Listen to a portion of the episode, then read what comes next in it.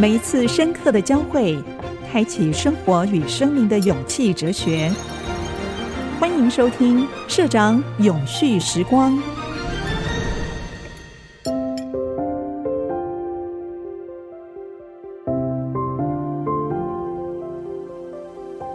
永续时光的朋友们，大家好。我们今天邀请到的是 San Diego，他是电竞选手出身的，然后呢，现在呢，他在经营整个。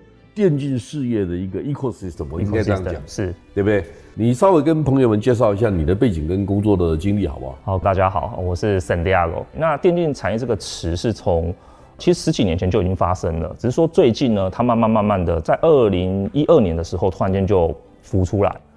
那我们在讲这电竞产业之前呢，就是呃，先讲我的背景好了，就是小时候就是很喜欢玩游戏，然后在阿根廷长大。那家里也从事连锁的超市啊，就做生意。但我觉得很喜欢玩游戏，就是就开了网咖，当了选手。所以我早期是很算是蛮厉害的电竞选手。嗯，对。那有一年在智利就拿了智利当地的代表权，嗯、要代表智利去美国打世界大赛。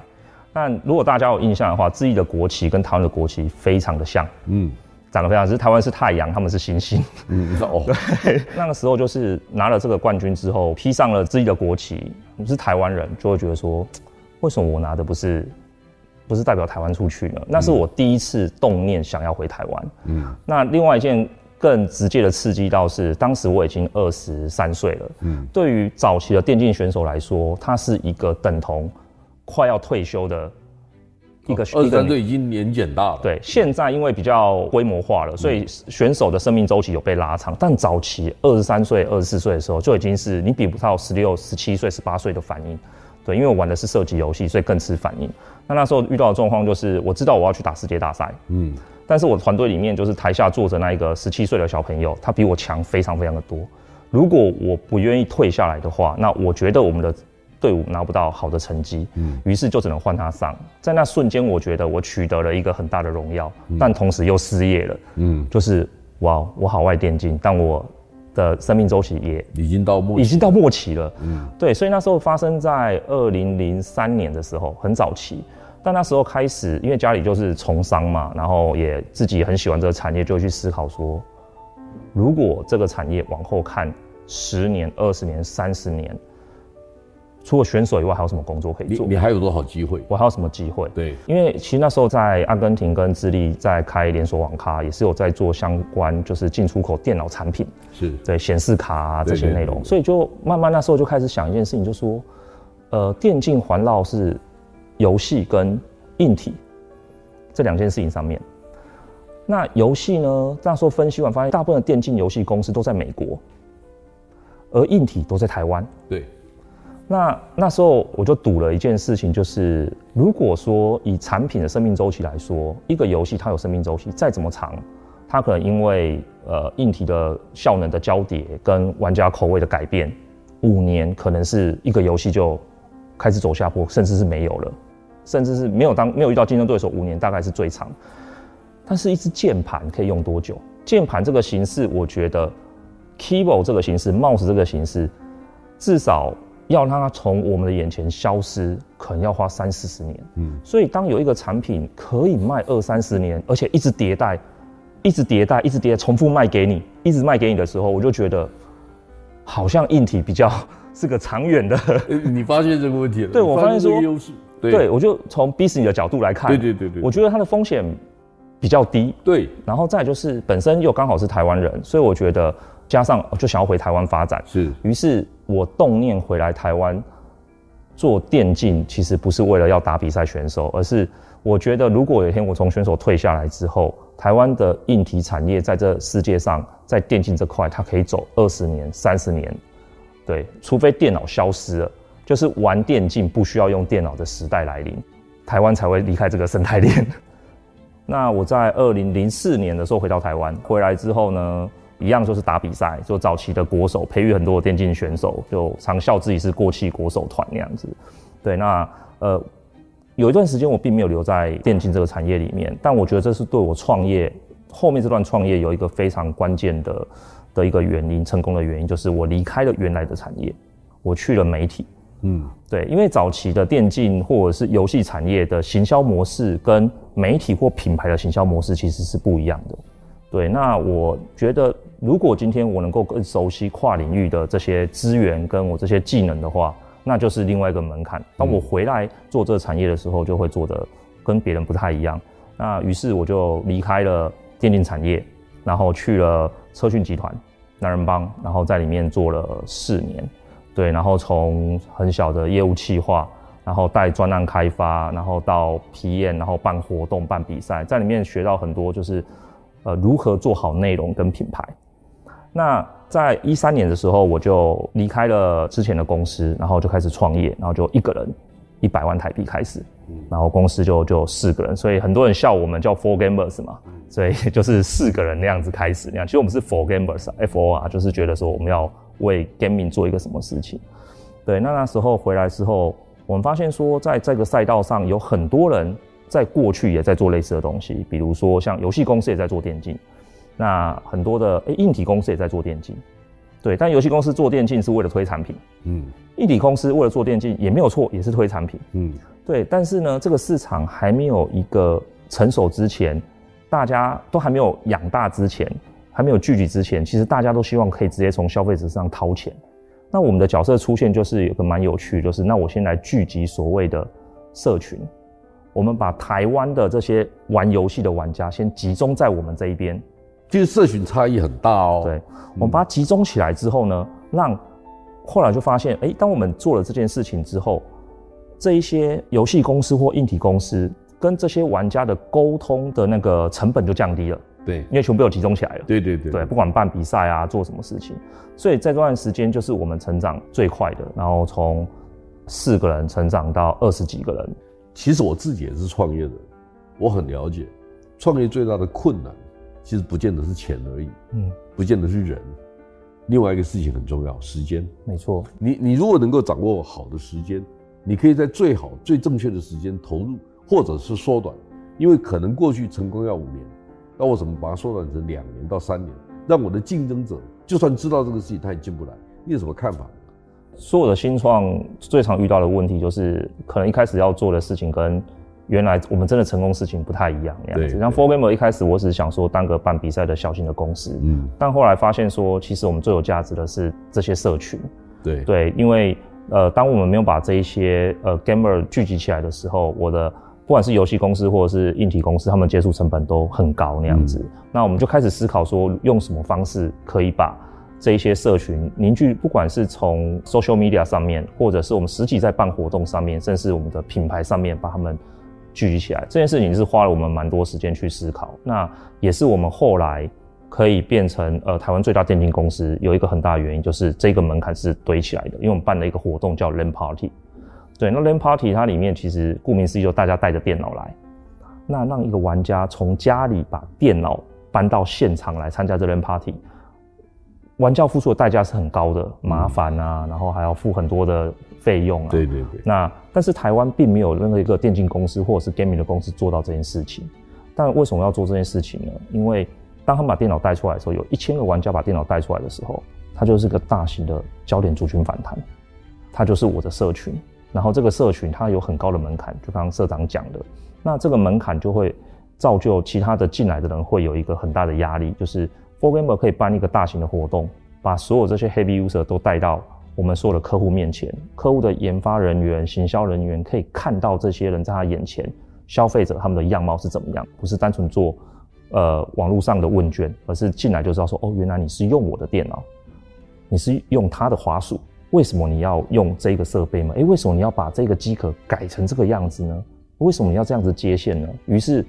当我们把这个社群聚集起来以外，又把它带到这些硬体厂前面的时候，他们突然多了一个一件事情，就是哇，我可以做产品研发的讨论。然后台湾在地理位置上是亚洲的中心，对，东南亚是一个相对正要发展的市场，东北亚是全球市场，对对，对。所以做两边的玩家的竞赛呀，然后把所有的内容拉到这个汇合点，其实就是台湾。嗯，对，所以。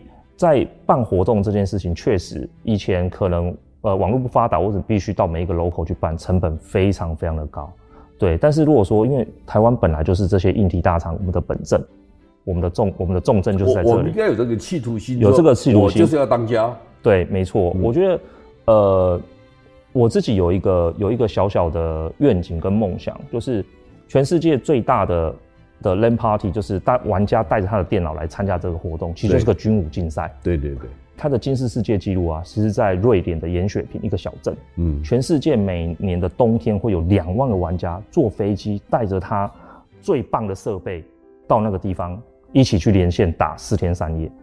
那时候我就想一件事情说：天啊，全世界的硬体厂都在台湾，就是我的兵工厂，我制造这些武器的都在台湾，但我的战场是远在瑞典的盐水平。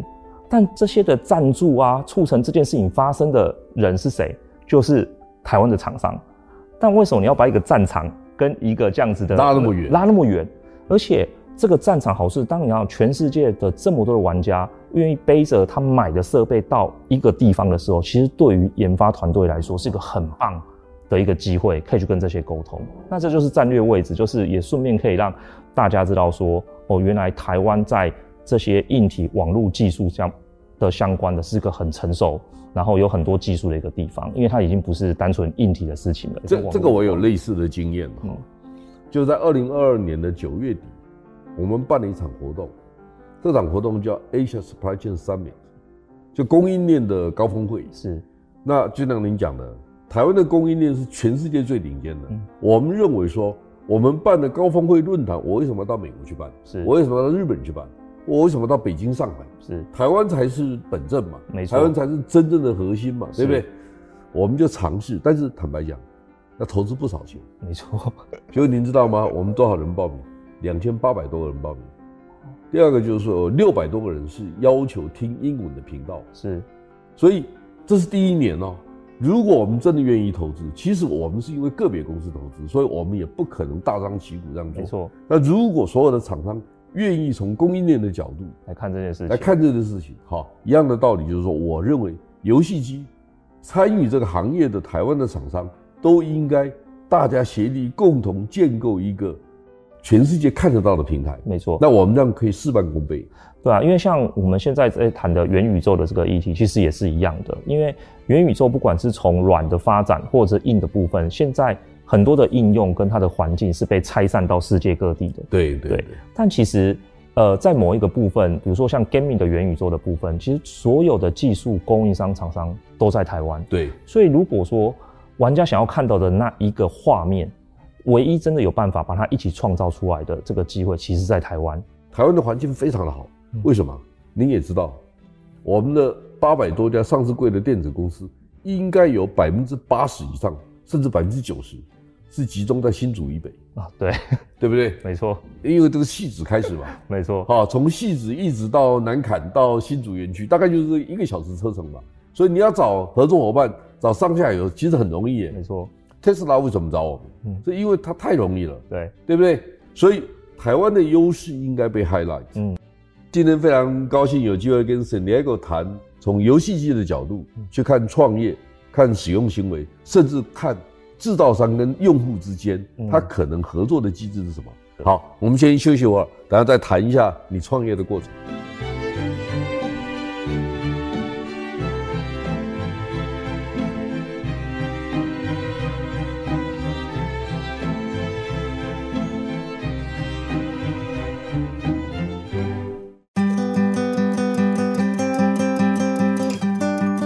来，永续时光的朋友们，大家好。我每一集都邀请不同世代、不同专业、不同领域的专家来跟大家谈我们所面对的世界。今天我非常高兴邀请到比我年轻很多的呃 San Diego，他还有一个很特别的背景，他是在阿根廷，阿根廷长大，你在阿根廷长大是，然后几年前回到台湾。对，我我先破题一下哈，就是说为什么选阿根廷作为移民的国家？那是天涯海角。对，据我了解是，是因为那时候我们很小嘛。嗯、那据我们了解，在民国七十几年的时候，其实那时候有一大批的移民潮往往外移。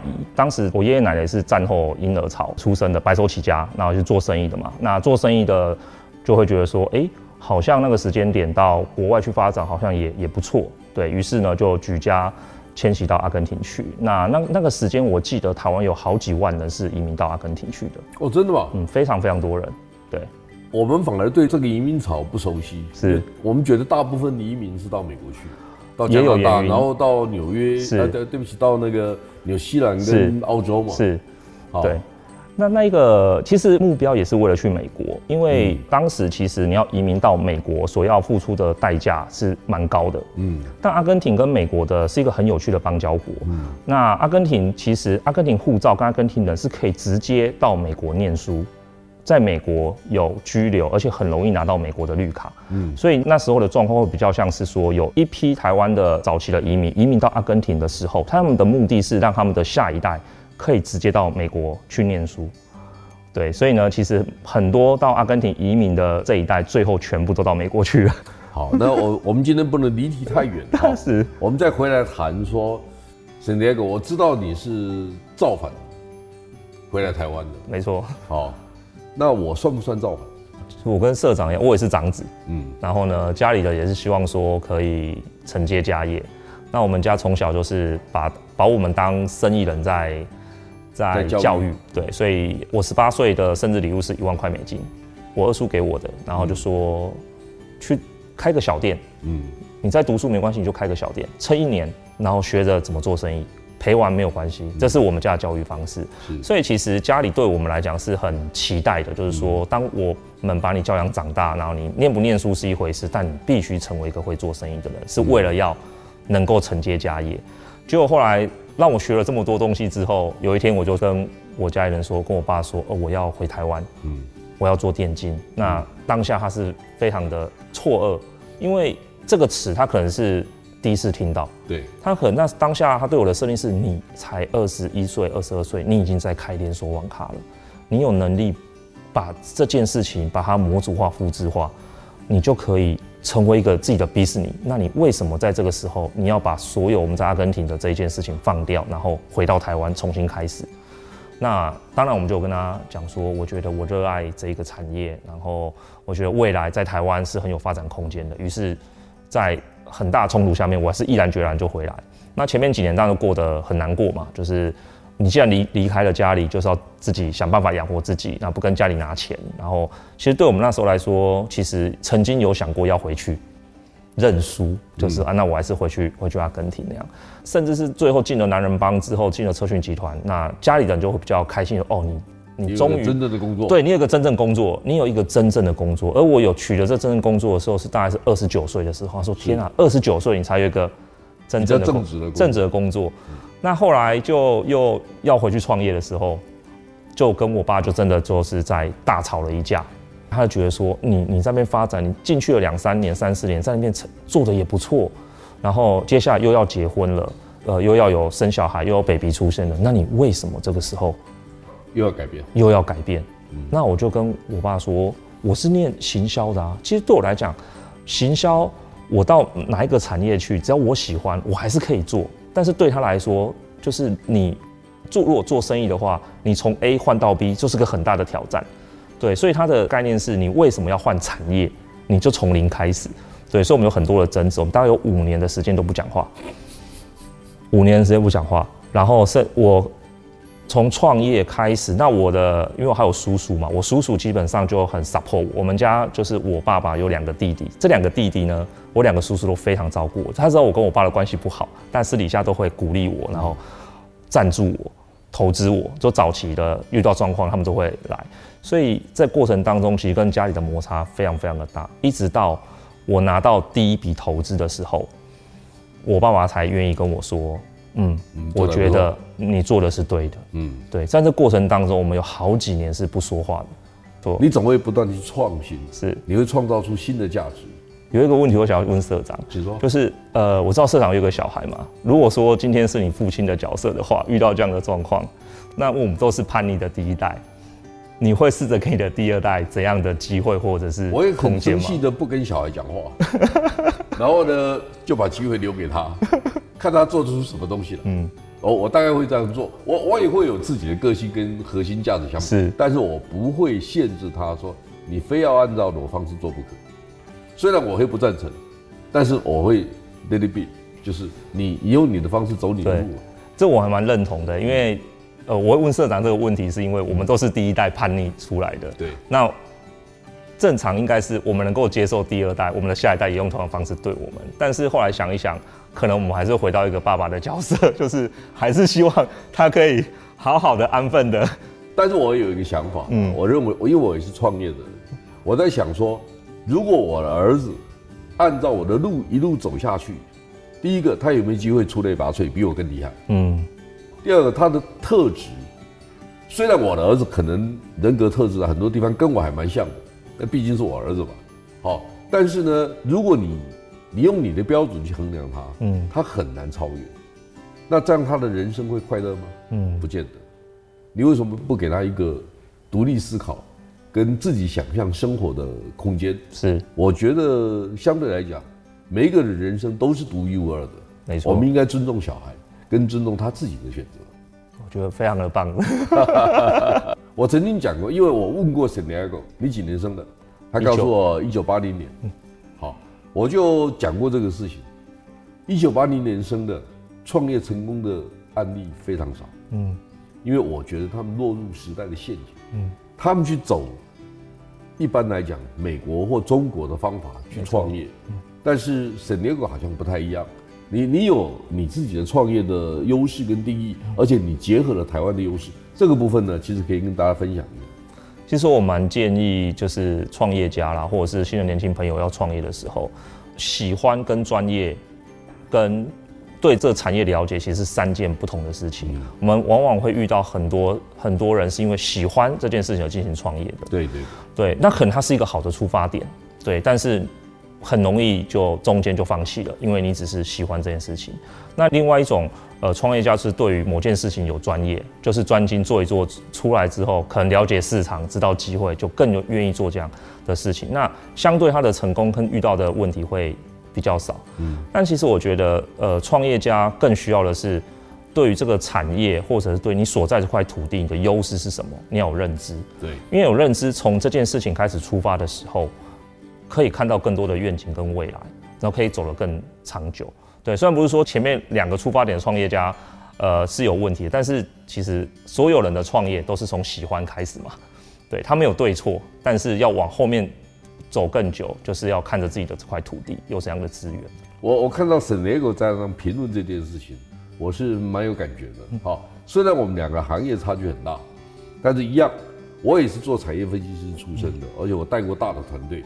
所以专业我有，第二个我喜欢，也是我也喜欢我的工作，但是呢，毕竟我们两个人啊是企业家庭 长大的小孩，对，训练出来的。所以我们知道你到最后要面对现实的问题，没错。所以在创业的过程当中，就把现实上可能面对的问题稍微想过一遍，嗯，我又不会害怕钱烧光了怎么办？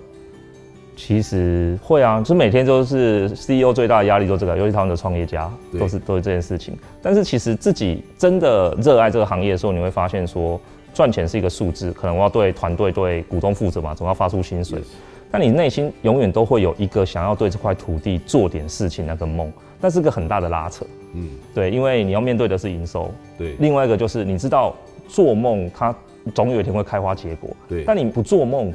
你还是可以追求营收嘛，但你不会有开花结果的那一天。你没有那个 spirit，对，你的精神会会对，会慢慢的消失，核心价值会消失，会消失。对，因为我觉得最后在呃成长期之后的新创公司，他会遇到一个东西，就是能够支持 CEO 继续走下去的新创公司，都是他有一个梦在那一边，嗯、而不是单纯的追求营收跟公司的管理这件事情，因为这个会非常消耗精神。我我想，Santiago 做了一段时间，他应该已经理解，创业家不是只是为了赚钱。没错。我想今天跟 Santiago 的对话里面，我学到最多的是，我们低估了年轻人，嗯，他们在工作能力、想象力上面，他们超越我们的地方是。其实我也鼓励台湾的年轻人哈，就是真的看到 Santiago 成功的经验，我们可以在核心的产业之外找到。附加价值，而且它是很容易复制，它甚至有更高的成长潜力。这个成长潜力是远高于大家原来预期跟想象的。没错，永续时光的朋友们，你们一定看到非常不一样的内容。嗯，那我们找到的特别来宾，都是学有专长，而且在不同领域上面出类拔萃的。我们也希望这样的节目能够带给台湾年轻人不同的思考以及新的价值。下一次我希望还有机会邀请 San Diego 继续来参加我们节目，来跟我们一起对谈。谢谢您的参加，谢谢，嗯，谢谢社长。本节目由 DigiTimes 电子时报与 IC 之音联合制播。